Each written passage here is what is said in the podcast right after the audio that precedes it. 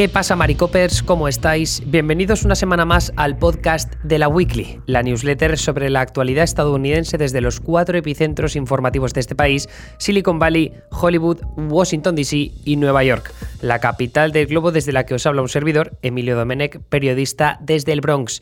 Y como cada semana, al otro lado del continente americano, está mi amiga y compañera Anita Pereira ¿Qué tal estás, Anita? ¿Qué te cuentas en esta semana? Hola, Emilio, Maricopers. Bueno, una semana más acá en el podcast de la Weekly. Esta semana, eh, bueno, he estado muy divertida los últimos días con todos los, los, memes en Twitter sobre, bueno, esta nueva foto que ha salido de Zac Efron. Ah, cierto. Y bueno, no sé si ubicas a el, famoso argentino, pero Ricardo Ford, que ha sido como una, una celebridad en su momento en la farándula argentina, falleció hace bastante ya, pero son idénticos. Esa foto de Zac Efron y, Ricardo Ford son realmente la misma persona y hay una cantidad de memes impresionantemente divertidos sobre el tema, así que es una de las cosas que, que me han mantenido eh, divertida estos días. Pero bueno, ya pasando lo importante, ¿no? En el Maricofi del lunes hemos estado hablando de un evento muy importante que ya vas a tener el espacio para, hablar, estoy segura que, te han gustado un montón, pero... Em, bueno, de lo que yo hablé fue de la carrera a la alcaldía en Nueva York, que bueno, está siendo un, un evento político interesante este año eh, y vamos a tener los resultados recién a finales, en noviembre cuando sean las elecciones, pero mientras tanto están las primarias, están todas las carreras en el camino a la alcaldía y bueno, hay, hay un escenario muy interesante. Por mi parte hablé de los Oscars, eh, que fue una ceremonia bastante peñazo, aunque los premios estuvieron muy repartidos y creo que fueron bastante justos. En, en la newsletter hicimos un repaso de los vídeos principales, lo cual el lunes por la mañana venía perfecto para todos aquellos que no habíais visto la gala y que no os quedasteis muy acertadamente despiertos eh, para, para ver la ceremonia. De todas maneras, también lo hemos complementado este martes porque hice una charla con Juan Sanguino, el periodista de cine, en el canal de Neutral, que ya tendréis, cuando escuchéis este podcast, probablemente lo tendréis ya eh, disponible en YouTube para ver esa conversación que he tenido con él, que creo que ha quedado muy divertida. Y luego, por otro lado, mi compañero Víctor García de la Vega estuvo hablando esta semana en el Maricofi sobre el posible acuerdo bipartidista para una solución migratoria. Eh, esto es un notición a diferentes niveles porque es muy difícil encontrar acuerdos bipartidistas en, en Washington, D.C. y mucho menos en materia migratoria. No va a ser nada demasiado ambicioso y sobre todo en absoluto nada tan ambicioso como lo que quiere Biden y en ningún caso tan ambicioso como lo que querría el, brazo progresista del Partido Demócrata, pero bueno, eh, está para pegarle un vistazo sobre todo para ver quiénes están involucrados y cuáles son las medidas que se quieren sacar adelante. Pero ese no es el tema de la semana. De lo que queremos hablar esta vez nos vamos a Silicon Valley, ya dejamos Washington DC un poco apartado, para hablar sobre la privacidad y cómo la privacidad puede definir el futuro de Internet a través de dos de los ejecutivos más importantes del mundo en estos momentos. Por un lado, Mark Zuckerberg de Facebook y por el otro, Tim Cook de Apple. Pues, ¿por qué, hablamos justo de esto? The New York Times ha publicado un artículo, este, lo publicó este lunes, en el que indagaban en la relación de conflicto, en la conflagración pública y privada que parece existir entre estos dos consejeros delegados. Y la base de todo tiene que ver con la privacidad. Por un lado, mm, la visión que tiene eh, Tim Cook de la privacidad, de respetarla, de protegerla, y luego por otro lado Mark Zuckerberg, que tiene una visión, Anita, un pelín diferente de Internet. claro, lo que pasa es que, bueno, Zuckerberg incluso desde sus comienzos defiende esta idea de, un Internet más libre y por lo tanto desde Facebook su política es no vamos a cobrar por usar Facebook, no vamos a cobrar por usar este tipo de, aplicaciones y usar de esta manera Internet, pero bueno, el modelo de sustentabilidad de, de su empresa y de su corporación tiene que ver con el uso de estos metadatos de los usuarios sobre cuestiones, eh, bueno, no sé, en qué objetos están interesados o cuáles son sus intereses, eh, qué están buscando, qué necesitan. Lógicamente esos son los datos que comparten con otras empresas que están interesadas en conocer cuáles son los intereses de, encima en Facebook que hay tantísima cantidad de, usuarios registrados, es, es una empresa que maneja mucho caudal de datos, entonces claro, a cualquier empresa le interesa conocer cuáles son los intereses y cómo de, los usuarios y cómo insertarse en, ese mercado, ¿no? Pero mm, lógicamente esto plantea un poco diferencias con, con Cook, que es el, el otro, la otra gran figura del momento, ¿no? En, lo referido a Silicon Valley. Que a, mí me parecía interesante sobre el análisis que has hecho tú de Zuckerberg, porque e, eres eh, la redactora que se ha dedicado más a esa sección que mm, hay, si nos tiramos al pasado y lo que pasó en su momento con, Facebook, bueno, antes de los inicios de Facebook, perdón, cuando Zuckerberg era un estudiante de Harvard, que él hizo el famoso FaceMask, ¿no? Que es esa aplicación en la que podías elegir qué chica te parecía más guapa, cogiendo de, la, de las bases de datos de las diferentes residencias que había en Harvard. Entonces, eh, esto fue pues, una vulneración de la privacidad y de la propiedad intelectual en, en la universidad y todo pues por hacerse el guay, ¿no? Por demostrar lo que podía hacer con unos cuantos algoritmos y crear algo muy popular en un corto periodo de tiempo que es algo que retrató muy bien la película de la red social de David Fincher con guion de Aaron Sorkin en su momento que adaptaba una biografía sobre Zuckerberg, no aprobada, por supuesto, pero mm, claro, yo creo que eso ya te da indicios de la postura que tendría Mark Zuckerberg en el futuro acerca de la, de la privacidad, que tú decías, él cree en un, en un Internet más libre, pero claro, ¿cuánto de libertad hay?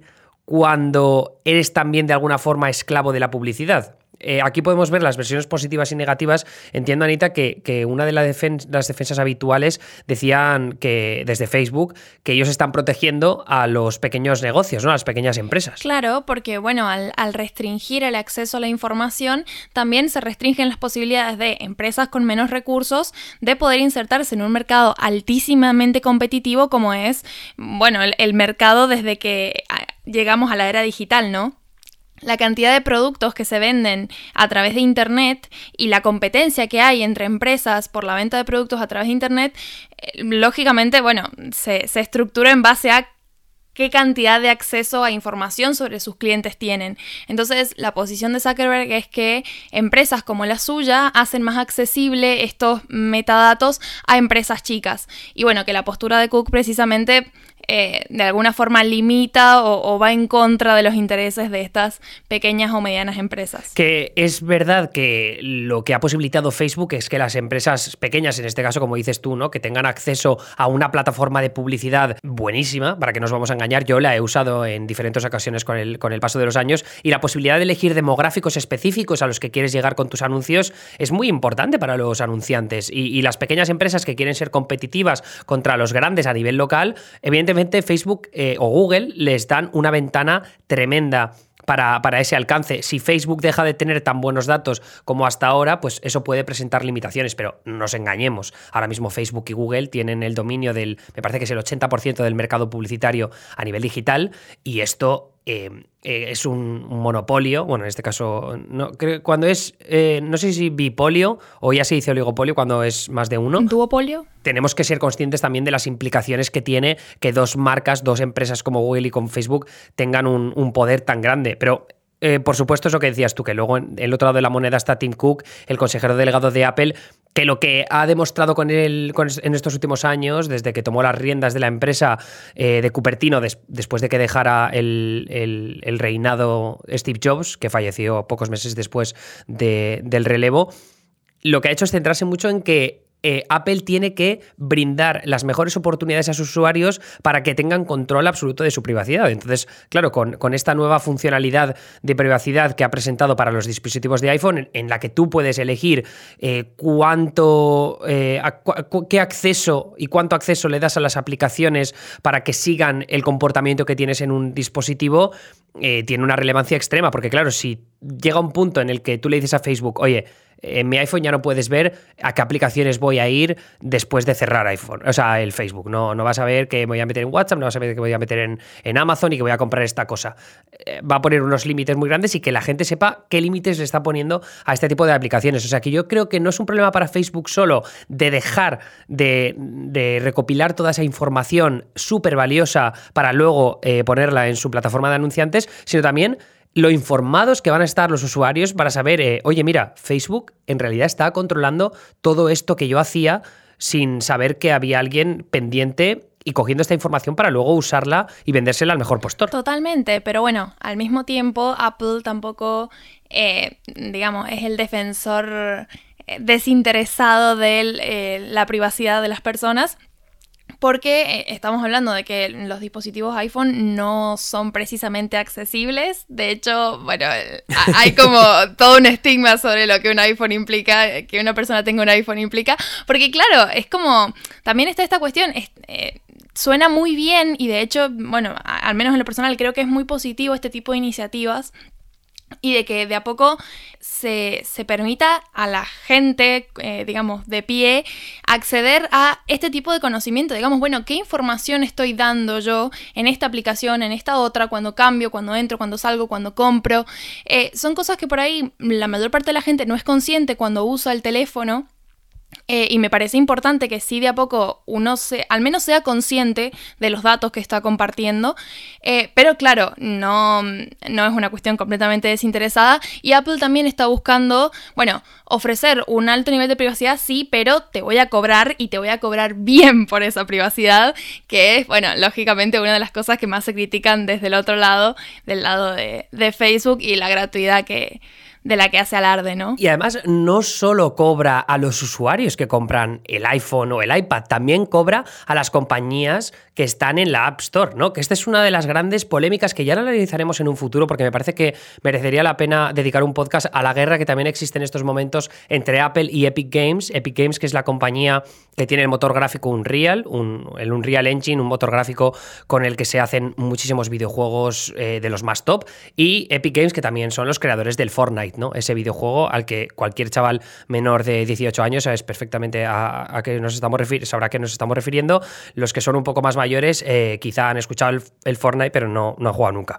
En cualquier caso, eh, Epic Games lo que dice es que ya basta que Apple, simplemente por tener la aplicación de Fortnite en la App Store, tengan que llevarse un 30% de todo lo que se pague a través de sus dispositivos. Que ese es el trozo del pastel que se lleva Apple, que es una barbaridad y es una, una queja que ha tenido durante muchísimo tiempo la industria y aquellos que crean aplicaciones para dispositivos móviles y en concreto para iOS, ¿no?